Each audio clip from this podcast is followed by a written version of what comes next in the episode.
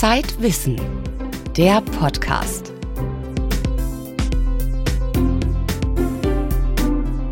Herzlich willkommen zum Zeitwissen Podcast, heute mit den folgenden Themen. Friedensforschung. Hat die Wissenschaft ein Patentrezept gegen Krieg? Gutes tun. Zu Besuch in einer Klinik, in der die Ärzte ohne Gehalt arbeiten. Roboter. Wie Menschen und Maschinen immer besser zusammenarbeiten. Gesundheit. Drei Ratschläge eines Kinderarztes, wie Familien gut durch den Winter kommen. Und eins gleich vorweg, in eigener Sache, im neuen Zeitwissen-Magazin können Sie eine Expedition zu den Galapagos-Inseln für zwei Personen gewinnen. Am Mikrofon begrüßt Sie Hella Kemper.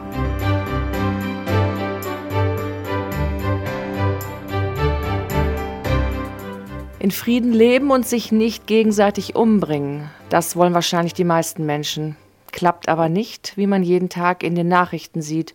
Die Bilder aus dem Nahen Osten sind deprimierend. Trotzdem blicken Friedensforscher ziemlich zuversichtlich in die Zukunft. Diese überraschende Erkenntnis hat Zeitwissen-Autor Nils Böing gewonnen, als er für unsere aktuelle Titelgeschichte recherchierte.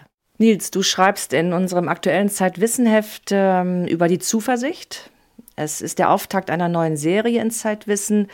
Der erste Teil heißt Stell dir vor, es ist Frieden.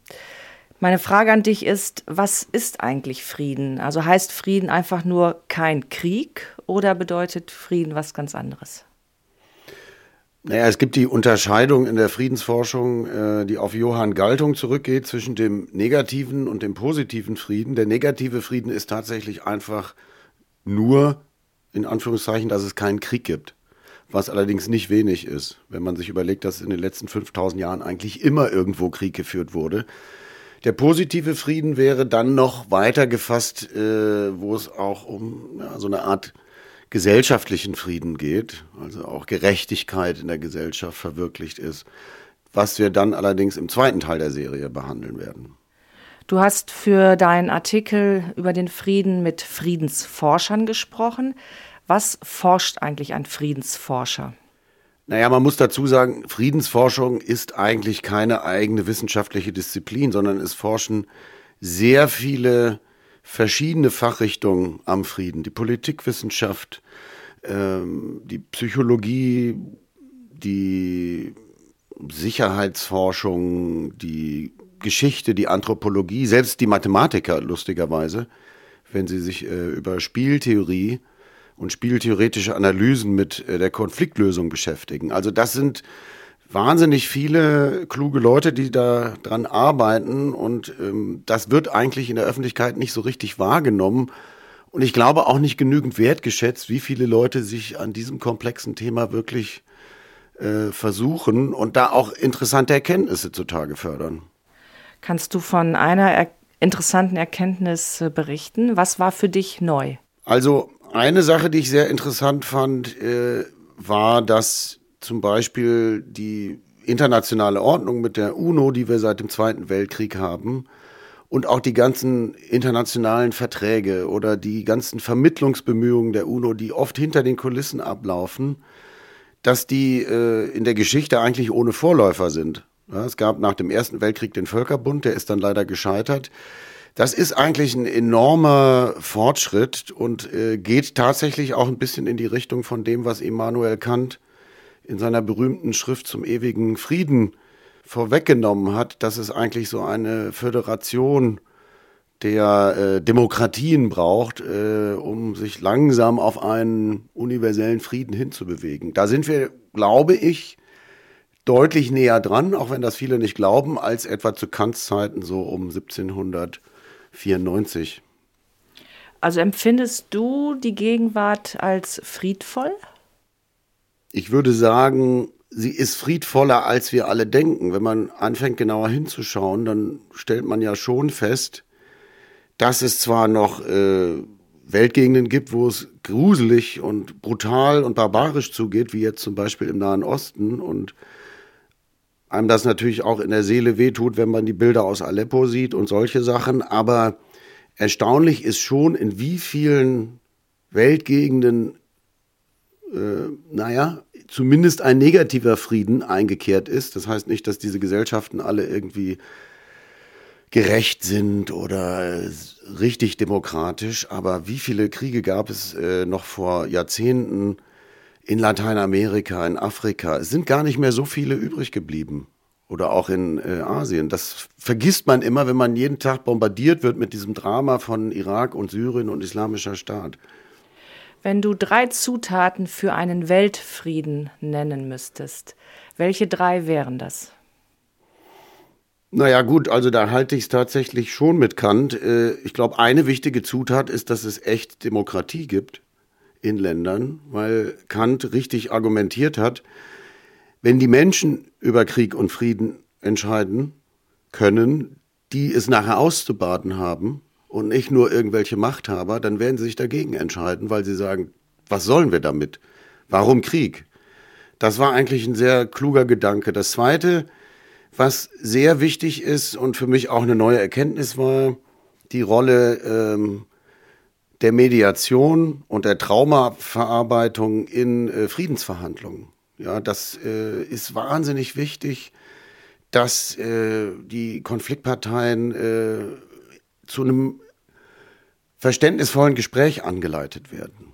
Naja, und das Dritte, ehrlich gesagt, das ist äh, ziemlich offensichtlich. Es müsste natürlich der weltweite Waffenhandel einfach drastisch runtergefahren werden. Es geht natürlich gar nicht, dass auch viele Kleinwaffen über Umwege dann eben doch im Nahen Osten landen und solche Konflikte überhaupt in dieser Länge ermöglichen. Nils Böing über Krieg und Friedensforschung. Für die Titelgeschichte in Zeitwissen hat er auch mit Dan Smith gesprochen, dem Direktor des berühmten Stockholmer Friedensforschungsinstituts SIPRI. Stell dir vor, es ist Frieden, heißt Teil 1 der neuen Zeitwissenserie. Außerdem hat mein Kollege Nils Böing für unsere neue Ausgabe eine Sozialklinik in Athen besucht. Dort arbeiten Ärzte, ohne dafür bezahlt zu werden. Hören Sie mal rein, was ihm der Klinikgründer Georgos Vichas erzählt hat. No, in 2008, uh, the money for the public hospitals were uh im Jahr 2008 hatten die öffentlichen Krankenhäuser ein Budget von 2 Milliarden Euro. In diesem Jahr ist es eine Milliarde, also die Hälfte. Das ist das größte Problem des Gesundheitssystems in Griechenland. Viele junge Ärzte wandern ins Ausland ab, nach Deutschland zum Beispiel. Wenn ein Krebspatient dringend eine Tomographie haben muss, wartet er in den öffentlichen Krankenhäusern länger als einen Monat. Ein anderer Engpass in der Krebsmedizin ist die Strahlentherapie. Die Patienten müssen mehr als fünf Monate warten. The uh, radiotherapy. The wait list for these people is more to five months. Der Kardiologe Georgos Wiechers arbeitet in einem öffentlichen Krankenhaus und nach Schichtende nochmals vier bis fünf Stunden in der Sozialklinik. Die Reportage lesen Sie im neuen Zeitwissenheft.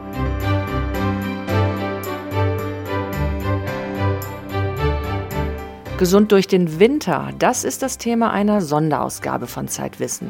Und das wünschen sich auch viele Eltern für ihre Kinder, wenn der Herbst anbricht. Ich habe mich mit Professor Philipp Stock vom Kinderkrankenhaus Hamburg-Altona unterhalten und habe ihn gefragt, was Eltern eigentlich bei allem guten Willen alles falsch machen. Ich glaube, worauf man aufpassen muss, ist, dass wir nicht aus übertriebener Sorge vor Erkältungskrankheiten unsere Kinder zu sehr ich sag mal, in Watte packen. Das heißt also, dass man ähm, ständig versucht, jeden Schmutz und jeden möglichen ähm, Viruserreger zu im Keim zu ersticken und ständig Desinfektionsmittel verwendet ähm, und hinter den Kindern hinterher rennt und die gar nicht mehr ähm, ihr Immunsystem ganz normal durch Spielen im Dreck aufbauen dürfen. Also das ist, glaube ich, eine übertriebene Sorge, die langfristig für die Entwicklung ähm, des Immunsystems der Kinder nicht günstig ist. Wenn Sie zwei Tipps geben müssten, äh, Eltern im Winter, was sie tun können, damit ihre Kinder nicht so oft krank sind, welche Tipps wären das? Darf ich auch drei Tipps geben? Ja.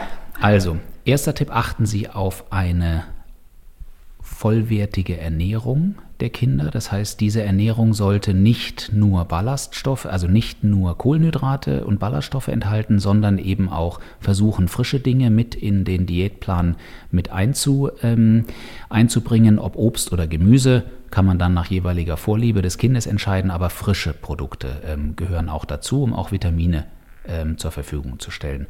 Zweitens gehen Sie mit Ihren Kindern raus an die frische Luft, auch wenn es kalt ist. Adäquate Kleidung gibt es. Ähm, und aber diese Frischluft ähm, ist für die Schleimhäute ähm, essentiell wichtig, ähm, dass die Kinder eben nicht die ganze Zeit nur ähm, in der trockenen Heizungsluft ähm, sind. Das ist für die Immunabwehr, glaube ich, ganz wichtig. Und der dritte Tipp, den ich geben würde, wenn Sie nach Hause kommen von einem Aufenthalt in der Stadt oder auf dem Spielplatz oder in der Kita, Hände waschen mit Seife. Das ist vollkommen ausreichend, um die üblichen Krankheitserreger, die Viren, ähm, alle loszuwerden. Da braucht man gar nicht viel Desinfektionsmittel, aber Hände waschen, wenn Sie nach Hause kommen, als erster, als erste Tätigkeit, das wäre mein dritter Tipp. Philipp Stock, der Leiter der Pädiatrie im Kinderkrankenhaus Hamburg-Altona. Das komplette Gespräch lesen Sie in der Zeitwissen Sonderausgabe Gesund durch die kalte Jahreszeit. Zeitwissen Saison heißt das Heft und liegt ab dem 1. November am Kiosk. Mit neuen Erkenntnissen über die positiven Seiten der Dunkelheit und mehr als 50 Tipps, wie Sie auch im Winter gesund Sport treiben. Zeitwissen Saison ab 1. November am Kiosk.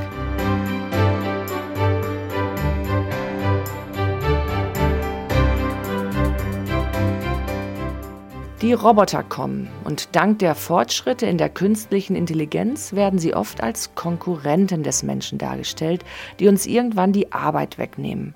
Das ist oft Panikmache. Im Idealfall entstehen oft neue Formen der Zusammenarbeit von Mensch und Maschine. Dirk Asendorf hat sich so eine Kooperation angeschaut. Der Roboter, mit dem der Unterwasserarchäologe vor der Küste Kroatiens unterwegs ist, heißt Muddy Waters. Und tatsächlich ist das Wasser der Adria hier ziemlich trüb. Trotzdem kann der Taucher dem Roboter Anweisungen geben, und zwar ausschließlich mit seinen Händen. Da sind teilweise Standard-Taucherzeichen dabei, also rauf, runter, ich habe keine Luft mehr. Und zusätzlich noch weitere Kommandos wie mach eine Karte, bringe mir irgendetwas vom Boot und so weiter. Und der Taucher kann damit sogar komplette Sätze formulieren, sodass der Roboter auch komplexere Aktionen ausführen kann. Also ein Abstand von einem halben Meter bis anderthalb, zwei Meter, je nach Sichtverhältnissen, funktioniert das alles wunderbar. Und äh, da sind wir auch ein bisschen stolz drauf, weil gerade so Bilderkennung unter Wasser extrem schwierig ist. Der Informatiker Andreas Birk ist an der Bremer Jacobs University für das EU-Forschungsprojekt CADDY zuständig. Die Abkürzung steht für Cognitive Autonomous Diving Buddy, ein schlauer autonomer Tauchkumpel. Wie ein echter Freund sieht das ein Meter lange Stahlgerüst mit den auffälligen Antriebspropellern zwar nicht gerade aus, doch unter Wasser ist es in der Lage, mit einem menschlichen Taucher ein funktionierendes Team zu bilden ein Anwendungsgebiet ist die Unterwasserarchäologie. Ein Taucher findet ein interessantes Objekt und möchte halt genau dokumentieren, in welchem Kontext das gefunden wurde. Dann kann er halt ein Kommando triggern in der Form, dass er halt sagt, mach eine Karte hier von der Größe zwei mal drei Meter in einer Auflösung von zehn Zentimetern. Neben Drucksensoren, Sonaren und einem Echolot verfügt Muddy Waters an der Stirnseite dafür über eine Stereokamera. Sie erkennt auch die Handgesten des Tauchers. Andreas Birk und seine Kollegen haben die Software für das Zusammenspiel all dieser Komponenten entwickelt. Die Idee dabei, gemeinsam können Mensch und Tauchroboter ihre jeweiligen Stärken am besten nutzen. Der Taucher ist zum Beispiel bei der Unterwasserarchäologie extrem gut im Aufspüren von irgendwelchen Objekten, im Bewerten der Situation. Dafür sind selbst hochauflösendste Kamerabilder einfach nicht gut genug. Andererseits ist der Roboter wie üblich sehr ausdauernd, sehr präzise, kann also Dinge transportieren, kann einfach mal eine Karte erstellen, ein Objektmodell. Und er kann beliebig tief tauchen. Für Menschen ist bei 40 Metern Wassertiefe Schluss. Nur wenige Profitaucher schaffen es bis auf 200 Meter hinunter. Bei der Untersuchung von Schiffswracks oder Korallenriffen, die sich noch tiefer befinden, müssen Tauchroboter ohne menschlichen Partner auskommen. Dafür haben Computerwissenschaftler der amerikanischen Stanford University einen ferngesteuerten Tauchroboter entwickelt. Anders als Muddy Waters sieht das Ocean One getaufte Gerät von vorne tatsächlich aus wie ein Mensch mit Kopf, Armen und Händen. Nur hinten hat es den Schwanz einer Meerjungfrau. In den Augenhöhlen stecken Kameras, neben dem Kinn leuchten starke Lampen. Der französische Unterwasserarchäologe Michel Lourd hat es eingesetzt, um eine antike Vase aus dem vor 350 Jahren versunkenen Dreimaster La Lune zu bergen. Ocean One, lui, se contente de faire ce que nous faisons. Ocean One macht immer das, was ich mache. Ich bewege die Hand, er bewegt die Hand. Ich nehme etwas hoch, er nimmt es hoch. Wenn er die Vase anhebt, dann bin ich es eigentlich, der die Vase anhebt. Während der Tauchoperation in 100 Metern Wassertiefe sitzt Michel Lourd bequem auf einem Bürostuhl im Kontrollraum des Begleitschiffes. Mit beiden Händen umfasst er die Griffe der Steuerhebel. Sie übertragen seine Bewegungen auf Arme und Hände des Roboters. Und umgekehrt sieht er die Kamerabilder und fühlt die Vibration und den Druck, den die Sensoren an den Greifzangen von Ocean One aufzeichnen und an die Steuerhebel übertragen. Das setzt schnelle Kommunikation voraus. Wir nutzen dafür ein Glasfaserkabel, das über eine Steuereinheit mit dem Roboter verbunden ist. Der Informatiker Wassam Khatib hat die Technik für Ocean One zusammen mit seinem Team entwickelt. Auch sie soll die jeweiligen Stärken von Mensch und Maschine optimal unterstützen.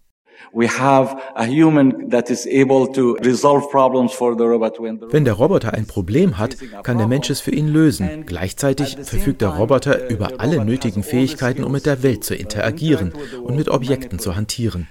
Wir geben dem Menschen die Oberhoheit, lassen dem Roboter aber so viel Selbstständigkeit wie möglich.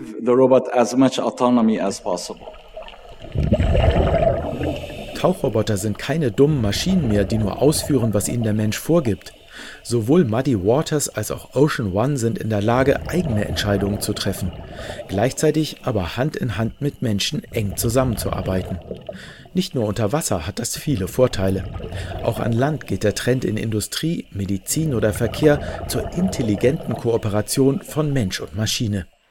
Dirk Asendorf über die Teamarbeit von Menschen und Robotern in der Unterwasserarchäologie. Weitere Themen im aktuellen Zeitwissenheft.